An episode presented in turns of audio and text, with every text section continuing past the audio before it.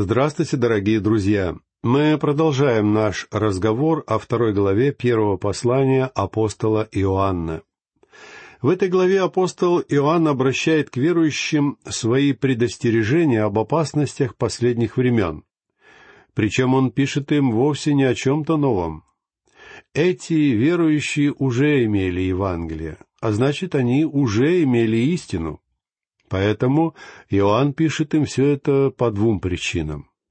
Одна из его целей состояла в том, чтобы поддержать этих верующих, а вторая цель заключалась в том, чтобы предостеречь их, потому что в те дни вокруг них изобиловали лжеучения. Эти верующие уже получили истину.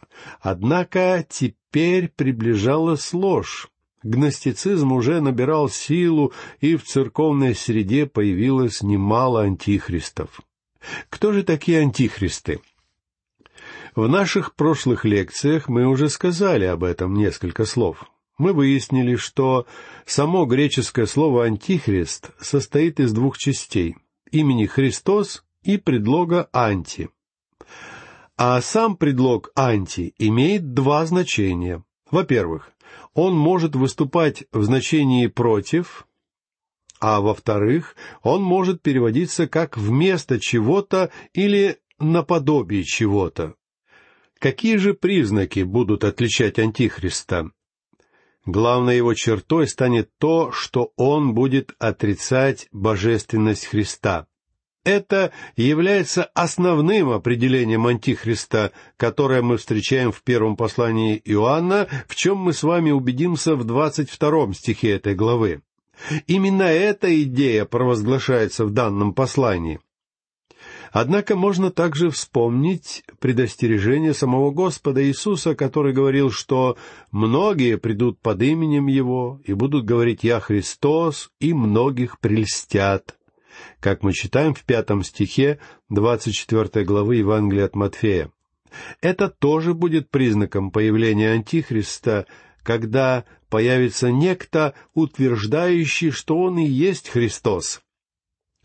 Я лично верю, что в конце времен появятся две отдельные личности, которые будут соответствовать этим характеристикам. Один из них будет выступать против Христа, а другой, наоборот, будет утверждать, что он является Христом. Обо всем этом мы говорили, обсуждая восемнадцатый стих данной главы. Но здесь апостол Иоанн добавляет кое-что еще. Прочтем двадцать первый и двадцать второй стихи. «Я написал вам не потому, чтобы вы не знали истины, но потому, что вы знаете ее, равно как и то, что всякая ложь не от истины.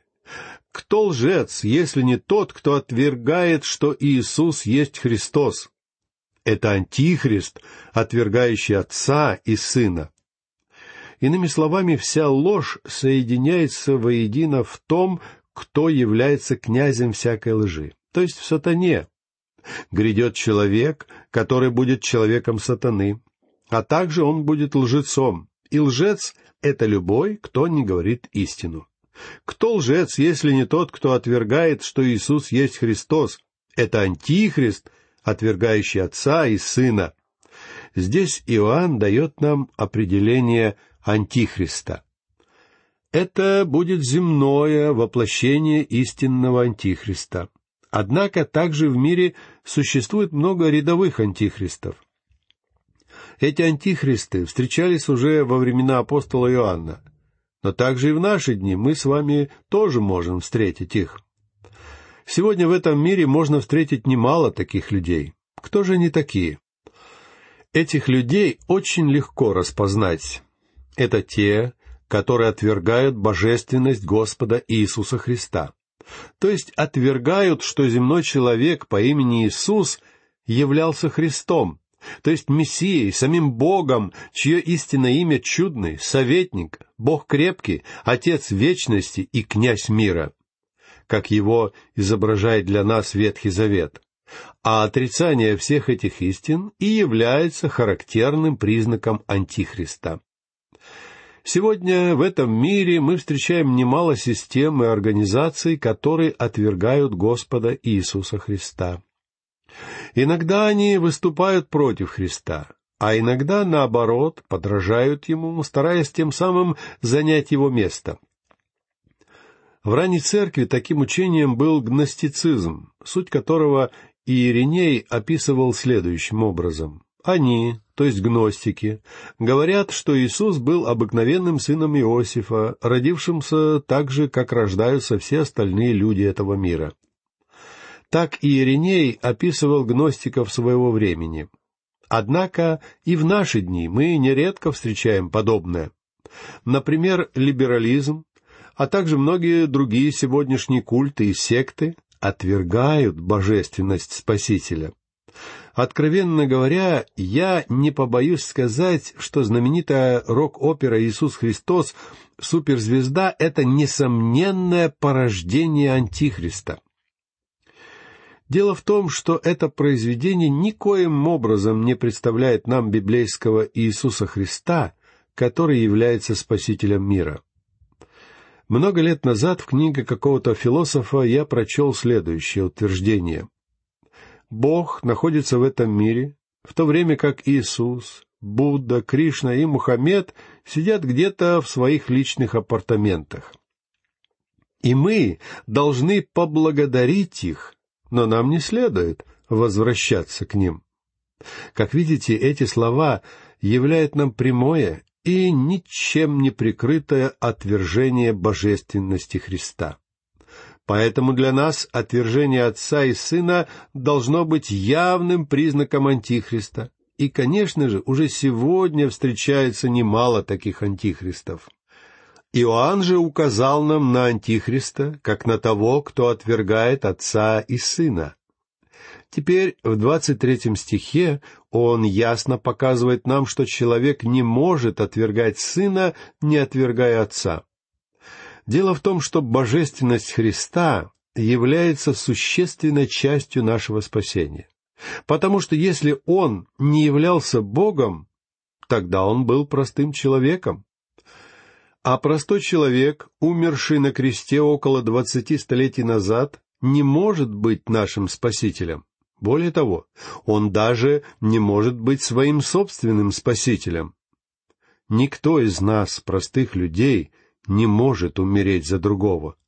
Поэтому Богу было так необходимо стать человеком, дабы мы с вами могли получить искупление. Поэтому Иоанн говорит в двадцать третьем стихе, «Всякий, отвергающий сына, не имеет и отца а исповедующий Сына имеет и Отца. Когда вы говорите, что верите в Бога, и при этом отвергаете божественность Христа, вы на самом деле показываете, что не верите в Бога. Во всяком случае, не в Бога Библии. Бог Библии — это тот, кто послал в этот мир своего Сына, чтобы тот умер за грехи людей.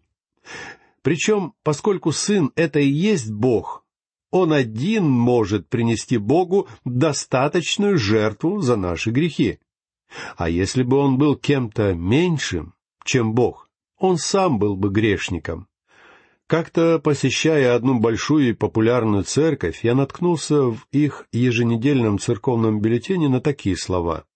«Кем бы вы ни были, придя поклоняться в наш храм, в каком бы доме веры вы ни родились, к какому бы символу веры вы ни принадлежали, если вы пришли в это святилище, чтобы найти Бога, в которого желаете поверить, или чтобы вновь посвятить себя Богу, которого вы уже нашли, мы приветствуем вас. Текст этого приветствия продолжался и дальше, много говоря о всеобщем отцовстве Бога и о всеобщем братстве людей — Однако признаюсь, что мне неприятно было читать эти строки, поэтому я не стану приводить вам все остальное. Дело в том, что эти слова звучат слишком сладко и цветисто. Они апеллируют к душевному человеку. Однако основная идея апостола Иоанна заключалась в том, что мы должны беречься подобного, ибо все это является действием Антихриста. Вот почему мы должны уделить этому важному стиху достаточное внимание. «Всякий, отвергающий сына, не имеет и отца, а исповедующий сына имеет и отца». А далее Иоанн сообщает нам о способе борьбы с ложью Антихриста. Прочтем 24 и 25 стихи. «Итак, что вы слышали от начала, то и да пребывает в вас. Если пребудет в вас то, что вы слышали от начала, то и вы пребудете в Сыне и в Отце. Обетование же, которое Он обещал нам, есть жизнь вечная. Начало в первом послании Иоанна возвращает нас к земному воплощению Христа. И апостол призывает своих читателей держаться всего того, что эти люди слышали от начала, всего того, что эти люди слышали о земном воплощении Господа, а также о его жизни, смерти и воскресении, иными словами, всего того, что они узнали от апостолов, когда те начали проповедовать Евангелие. И если прибудет в вас то, что вы слышали от начала, то и вы прибудете в Сыне и в Отце, говорит апостол. Я знаю человека, который более двадцати лет назад впервые услышал наши программы по изучению Библии. Я не стану рассказывать вам о его жизни до обращения, но когда он услышал наши передачи, то незамедлительно принял Христа как своего Спасителя. И в результате Бог поставил его во главе совершенно изумительного служения среди военнослужащих, которое я лично считаю одним из лучших в мире служений подобного рода. На протяжении всех этих лет он сумел привести Господу в буквальном смысле тысячи молодых солдат. И я благодарю Бога за свидетельство жизни этого человека. А апостол Иоанн говорит, что если человек прибудет в Господе, это будет свидетельством того, что он — дитя Божье. Поэтому так важно иметь живую веру, которая основывается на личности того, кто пришел на эту землю около двадцати столетий назад. В четырнадцатом стихе первой главы своего Евангелия апостол Иоанн написал «И Слово стало плотью и обитало с нами». Насколько удивительными являются эти слова. А в восемнадцатом стихе той же главы Иоанн пишет «Бога не видел никто, никогда. Единородный Сын, сущий в недре отчим, Он явил. Он явил Бога. Он вывел Бога на всеобщее обозрение, чтобы мы все смогли узнать о Нем, потому что Бог стал человеком. Это единственный способ, как мы с вами могли узнать о нем. И теперь мы можем знать о Боге. Самое важное во всем этом отрывке Писания — это идея о возможности нашего общения с Отцом и Сыном. Главный акцент делается здесь не столько на том факте, что мы можем иметь жизнь во Христе посредством веры в Него, сколько на обретении общения с Ним и на радости этого общения. Это является самым важным, будучи залогом Его дара, который Он дал нам, то есть жизни вечной. Единственная жизнь, которую предлагает Бог, это вечная жизнь. А если завтра или на следующей неделе вы можете потерять ее, значит, вы вовсе не имели вечной жизни. Это какая-то иная жизнь, но только не вечная жизнь от Бога. Далее прочтем двадцать шестой стих. «Это я написал вам об обольщающих вас». Обольщать — это значит уводить в другую сторону или уводить от истины. Я думаю, что термин обольщение — это весьма удачное понятие, потому что оно одинаково применимо как в физическом, так и в духовном значении. Иными словами, когда кто-то уводит человека от истины, он вводит его в духовное прелюбодеяние. Даже во времена апостола Иоанна появлялись люди, которые отвергали Бога Отца и Сына, а также начинали отрицать, что Господь Иисус Христос был именно тем, кем Он себя называл. И своим лжеучением они обольщали некоторых номинальных христиан. Иоанн говорит, что истина, за которую мы должны твердо держаться, это, что Бог обещал своим людям вечную жизнь, если они доверятся Христу. И вы, друзья мои, не нуждаетесь ни в чем, кроме этого. Иоанн говорил верующим своего времени, что они не нуждаются во всем том, чему их учат гностики. Гностики претендовали на то, что они обладают особым, высшим знанием, то есть, что они знают больше всех остальных. Но я боюсь, что в наши дни тоже имеется серьезная опасность того же самого рода. Эта опасность состоит в том, что многие верующие посещают огромное количество всевозможных библейских занятий. И есть опасность, что такие люди могут начать считать себя особо выдающимися святыми, стоящими выше остальных верующих. Не так давно одна женщина сказала мне что-то подобное о своем муже. Правда, я не придал большого значения ее словам, потому что я очень хорошо знаю ее супруга и знаю, что он является прекрасным христианином.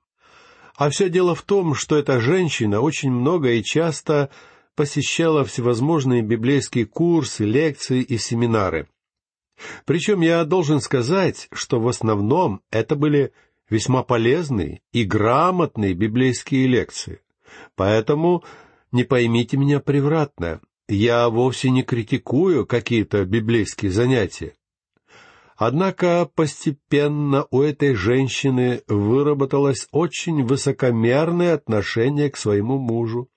Когда она совершенно серьезно стала считать, что она знает значительно больше, чем он, и уже достигла состояния, когда может учить его. Откровенно говоря, я не думаю, что она была права в своей оценке своего духовного состояния, в отличие от ее супруга, который является весьма разумным человеком. И хотя у него нет возможности посещать библейские занятия столь же часто, как это делает она, то, что он узнает из Библии, оказывает влияние на его жизнь. Так что сегодня существует вполне реальная опасность, подобная опасности гностицизма, которая сводится к тому, что человек убежден в том, что обладает каким-то высшим знанием или каким-то высшим опытом. Иными словами, он убежден, что он уже достиг такого уровня, который недоступен никому, кроме него. Подобная позиция представляет собой серьезную опасность. И наоборот, если вы приходите к знанию Христа и начинаете возрастать в Его благодати и мудрости, вы осознаете точно то же самое, что понял Иоанн Креститель, который сказал о Христе так. «Ему должно расти, а мне умоляться». Друзья мои, я хочу признаться вам в чем-то, что, я надеюсь, вы не расскажете никому больше.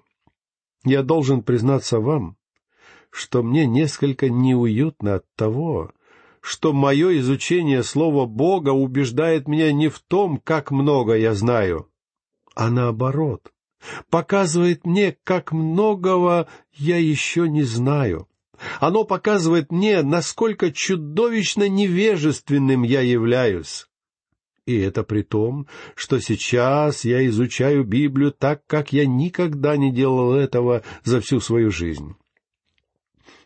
Однако, когда я только закончил семинарию, я был убежден, что я знаю практически все. Я был уверен, что после завершения моего обучения мне предстоит добавить к своим знаниям совершенно немного. Были определенные вопросы, в которых я был убежден, что знаю и понимаю все.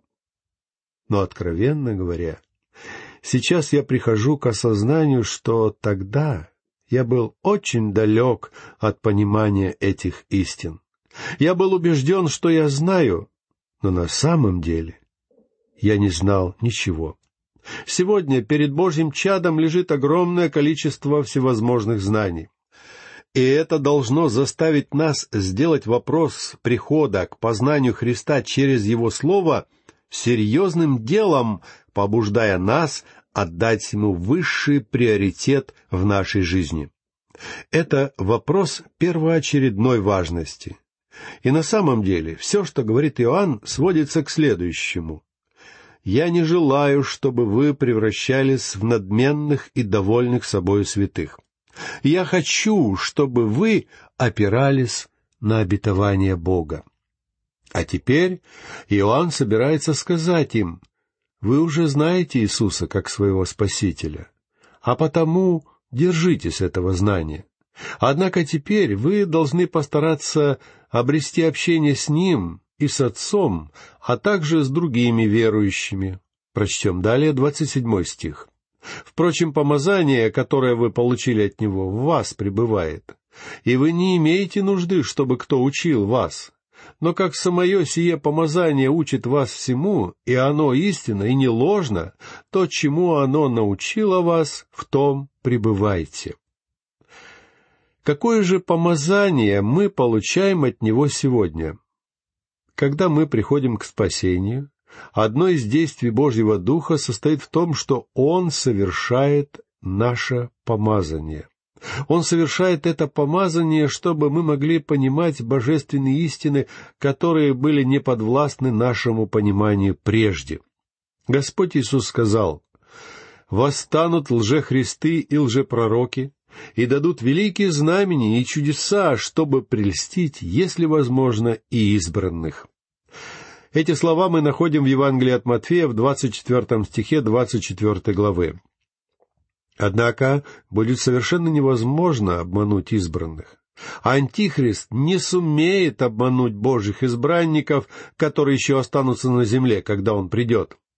Причем и сегодня никакой антихрист не сумеет обмануть их. Истинные Божьи дети будут идти тем путем, о котором говорил Господь Иисус, когда сказал, «Овцы мои слушаются голоса моего и идут за мною как мы читаем в 27 стихе 10 главы Евангелия от Иоанна. Божьи дети не будут следовать за лжепастырями. Они слышат голос Спасителя, и их учителем может быть только сам Божий Дух. Все это должно быть колоссальным утешением для нас. Мы должны проверять каждого учителя, которого мы слышим, и будет вполне нормально и правильно, если вы точно так же будете проверять и меня. Попросите Духа Святого показать вам, преподает ли какой-то проповедник Божьей истины, а также попросите его сделать это все реальным для вашего сердца, чтобы вы могли сами увидеть, является ли все это истиной или же нет. Это очень нужно всем нам, дорогие друзья. Всего вам доброго. До новых встреч.